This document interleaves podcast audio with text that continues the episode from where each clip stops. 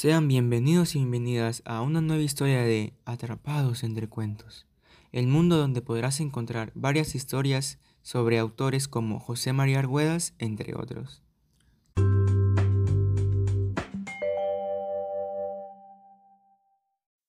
La muerte de los Arango, 1955, José María Arguedas. Contaron que habían visto al tifus sobre un caballo negro, desde la otra banda donde aniquiló al pueblo de Saila a esta banda en que vivíamos nosotros. A los pocos días empezó a morir la gente. Tras el caballo negro del tifus pasaron a esta banda manadas de cabras por los pequeños puentes. Soldados enviados por la subprefectura incendiaron el pueblo de Saila, vacío ya, y con algunos cadáveres descomponiéndose en las casas abandonadas. Saila fue un pueblo de cabreras y sus tierras secas solo producían calabazas y arbustos de flores y hojas amargas. Entonces yo era un párvulo y aprendí a leer en la escuela. Los pequeños deletreábamos a gritos en el corredor soleado y alegre que daba la plaza. Cuando los cortejos fúnebres pasaban cerca del corredor, se hicieron muy frecuentes. La maestra nos obligó a permanecer todo el día en el salón oscuro y frío de la escuela. Los indios cargaban a los muertos en un féretros toscos, y muchas veces los brazos del cadáver sobresalían por los bordes. Nosotros los contemplábamos hasta que el cortejo se perdía en la esquina. Las mujeres iban llorando a gritos. Cantaban en falsete el ayataki, el canto de los muertos. Sus voces agudas repercutían en las paredes de la escuela, cubrían el cielo, parecían apretarnos sobre el pecho. La plaza era inmensa. Crecía sobre ella una hierba muy verde y pequeña, la rumasa. En el centro del campo se elevaba un gran eucalipto solitario. A diferencia de los otros eucaliptos del pueblo, las ramas escalonadas y largas, este tenía un tronco ancho, poderoso, lleno de ojos y altísimo.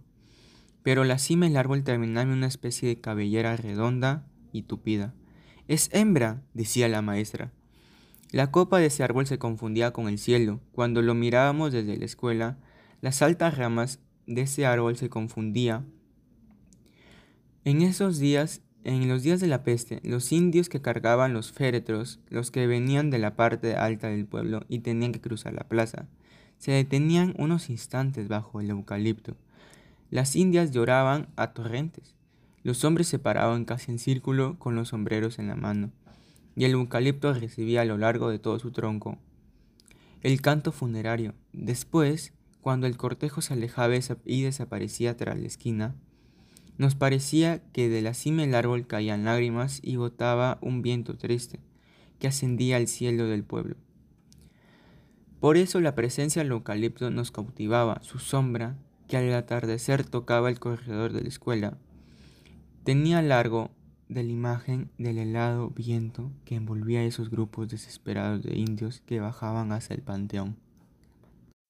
La maestra presintió el nuevo significado que el árbol tenía para nosotros en esos días y nos obligó a salir de la escuela por un portillo de la parte atrás, al lado opuesto de la plaza. El pueblo fue aniquilado. Llegaron a cargar hasta tres cadáveres en un féretro, adornaban a los muertos con flores de retama. Pero en los días postreros las propias mujeres ya no podían llorar ni cantar bien, estaban inermes, Tenían que lavar la ropa de los muertos para lograr la salvación, la limpieza final de todos los pecados. Solo una sequía había en el pueblo, era el más seco, el más miserable de toda la comunidad, por la escasez del agua. Y en esa sequía de tan poco caudal, las mujeres lavaban en fila los ponchos, pantalones, faldas y las camisas murientas y haraposos de los difuntos. Al principio, lavaban con cuidado y observando el ritual estricto del pinchay. Pero cuando la peste cundió y empezaron a morir diariamente en el pueblo, las mujeres que quedaban, aún las viejas y las niñas, iban en la sequía y apenas tenían tiempo y fuerzas para remojar un poco estas vestimentas, estrujarlas en las orillas y llevárselas, resumando todavía agua por los extremos. El panteón era un cerco cuadrado y amplio. Antes de la peste estaba cubierto de bosque de retama, Cantaban jilgueros en ese bosque y al mediodía, cuando el cielo despejaba quemando el sol, las flores de retama exhalaban perfume.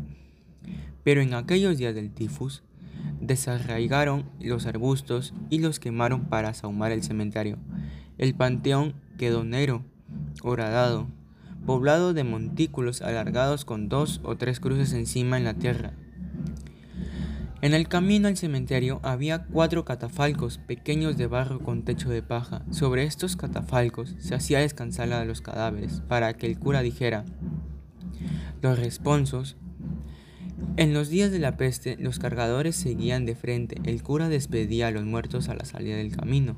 Muchos vecinos principales del pueblo murieron. Los hermanos Arango eran ganaderos y dueños de los mejores campos de trigo. El año anterior, don Juan, el menor, había pasado la mayordomia del santo patrón del pueblo. Fue un año deslumbrante. Don Juan gastó en las fiestas sus ganancias de tres años. Durante dos horas se quemaron castillos de fuego en la plaza.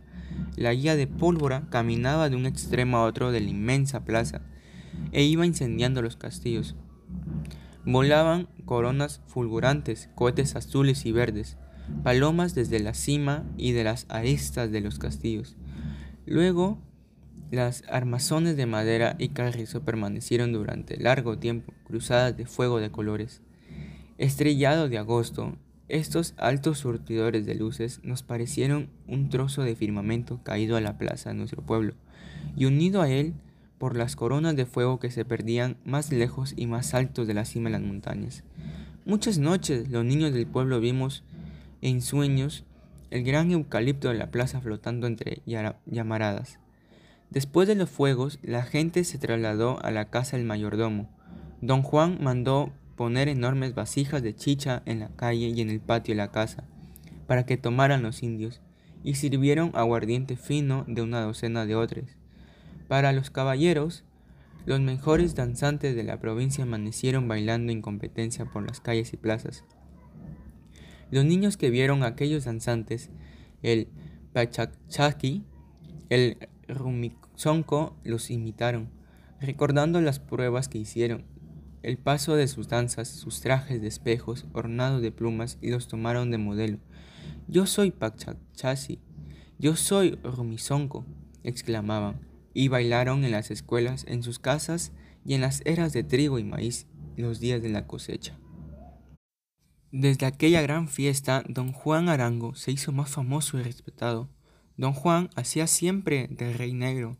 En el drama de la degollación que se representaba el 6 de enero, es que era moreno, alto y fornido. Sus ojos brillaban en el oscuro, y cuando bajaba a caballo desde el cerro, vestido y trotando los cohetones, los niños lo admirábamos. Su capa roja de seda era elevada por el viento, empuñada en alto su cetro reluciente de papel dorado y se apeaba de un salto frente a él.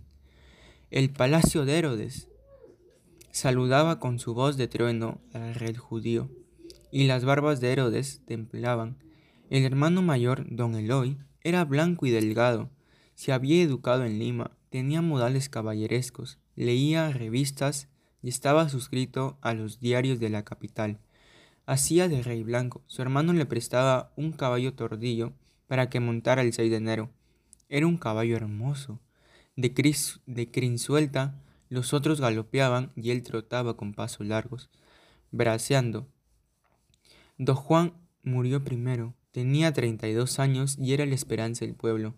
Había prometido comprar un motor para instalar un molino eléctrico y dar luz al pueblo hacer de la capital del distrito una villa moderna, mejor que la capital de la provincia. Resistió doce días de fiebre. A su entierro asistieron indios y principales. Lloraron las indias en las puertas del panteón. Eran centenares y cantaron en coro. Pero esa voz no aterraba, no hacía estremecerse como cuando cantaban solas tres o cuatro en los entierros de sus muertos. Hasta lloraron y gimieron junto a las paredes. Pero pude resistir y miré el entierro. Cuando iban a bajar el cajón de la sepultura, don Eloy hizo una promesa.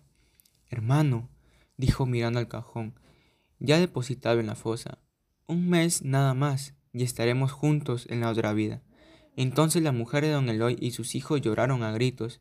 Los acompañantes no pudieron contenerse. Los hombres gimieron. Las mujeres se desahogaron cantando con las indias. Los caballeros se abrazaban, tropezaban con la tierra de las sepulturas.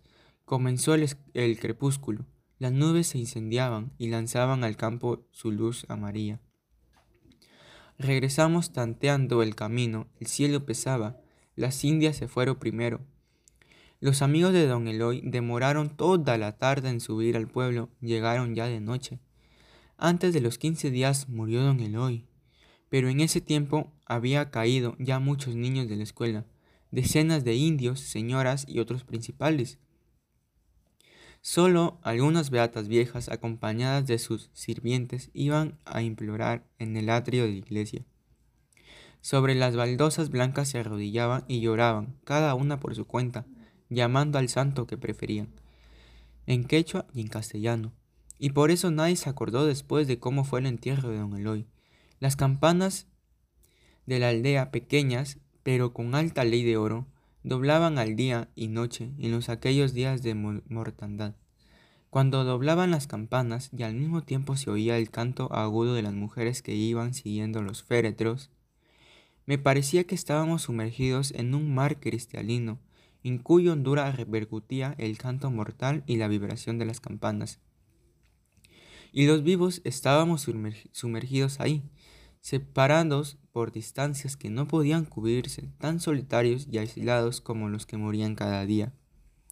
Hasta que una mañana, don Jauregui, el sacristán y cantor, entró a la plaza tirando de la brida al caballo torrido del finado Juan. La crin era blanca y negra, los colores mezclados, anillos de plata relucían en el trenzado el pellón azul de hilos también refleja la luz. La montura de cajón, vacía, mostraba los, refuerzos de plata.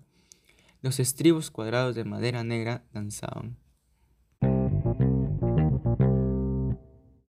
Repicaron las campanas, por primera vez en todo ese tiempo, repicaron vivamente sobre el pueblo diezmado. Corrían los chanchitos mostrencos en los campos baldios y en la plaza. Las pequeñas flores blancas de la salvia y las otras flores, aún más pequeñas y olorosas que crecían en el cerro de Santa Brígida, se iluminaron. Don Jauregui hizo dar vueltas al tordillo en el centro de la plaza, junto a la sombra del eucalipto. Hasta le dio de latigazos y le hizo pararse en las patas traseras, manoteando en el aire. Luego gritó con su voz delgada tan en el pueblo. Aquí está el tifus, montando el caballo blanco de don Eloy. Canta en la despedida. Ya se va, ya se va. Aú, aú. Hablé en quechua y concluyó el pregón con el aullido final de los jarawis, tan largo como siempre. ¡Jaí! ¡Yaú! ¡Yaú! El tifus se está yendo, se está yendo. Y pudo correr tras de él, espantando al tordillo algunas mujeres y hombres empunchados enclenques miraban la montura vacía determinadamente y espantaban al caballo. Llegaron al borde del precipicio de Santa Brígida, junto al trono de la Virgen. El trono era una especie de nido formado en las ramas del arbusto, ancho y espinoso, de flores moradas. El sacristán conservaba el nido por algún secreto procedimiento. En las ramas que formaban el asiento del tronco no crecían nunca hojas, ni flores, ni espinos. Los niños adorábamos y temíamos ese nido y lo perfumábamos con flores silvestres. Llevaban a la Virgen hasta el precipicio el día de su fiesta. La sentaban en el nido sobre un casco con el rostro hacia un río. Este era muy poderoso y hondo, de gran correntada, cuyo sonido lejano repercutía dentro del pecho de quienes lo miraban desde la altura. Don Jauregui cantó en latín una especie de responso junto al tronco de la Virgen. Luego se espinó y bajó el tapaojo de la frente del tordijo para cegarlo. ¡Fuera! gritó. ¡Adiós, calavera! ¡Peste! Le dio un latigazo y el tordillo saltó al precipicio. Su cuerpo chocó y rebotó muchas veces en las rocas, donde goteaba agua y brotaban líquenes amarillos. Llegó al río, no lo detuvieron los andenes fulidos del abismo. Vimos la sangre del caballo cerca del trono de la Virgen, en el sitio en que se dio el primer golpe. Don Eloy, don Eloy, ahí está su caballo. Ha matado a la peste en su propia calavera. Santo, santo, santo. El alma del tordillo ha recibido. Nuestra alma es salvada. Adiós, mi Yaguay. Con las manos juntas estuvo orando un rato. Él cantó en latín, en quechua y en castellano.